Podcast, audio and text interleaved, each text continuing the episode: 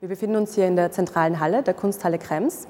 Äh, die Idee für diese Präsentation hier mit dem Titel Remastered Film war es, eine gewisse Ergänzung zum äh, vorangegangenen Teil der Ausstellung vorzunehmen. Es ist sowohl eine thematische Erweiterung als auch eine Fokussierung auf ein bestimmtes Medium, nämlich dem Film.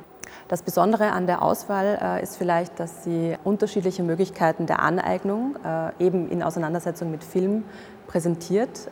Das naheliegendste wäre vielleicht Found Footage, also dass man Material, das bereits existiert, sich wieder aneignet. Das kann auf der Bildebene stattfinden, aber eben auch auf der Tonebene. Wir haben aber auch Arbeiten, die äh, streng genommen nicht mit Filmbildern, sondern mit äh, Produktionsfotos arbeiten.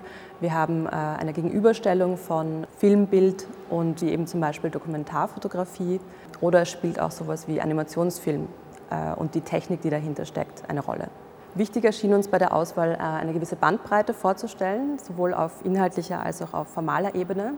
Äh, konkret heißt das, dass wir hier zehn Arbeiten versammelt haben. Äh, fünf davon haben wir in einem eigenen Programm zusammengefasst, das in einem eigenen Raum zu sehen ist. Und weitere fünf Arbeiten sehen wir hier im Ausstellungsraum. Wir haben Arbeiten, die sich äh, zum Beispiel mit Godard beschäftigen oder auch mit Fassbinder, mit Scorsese.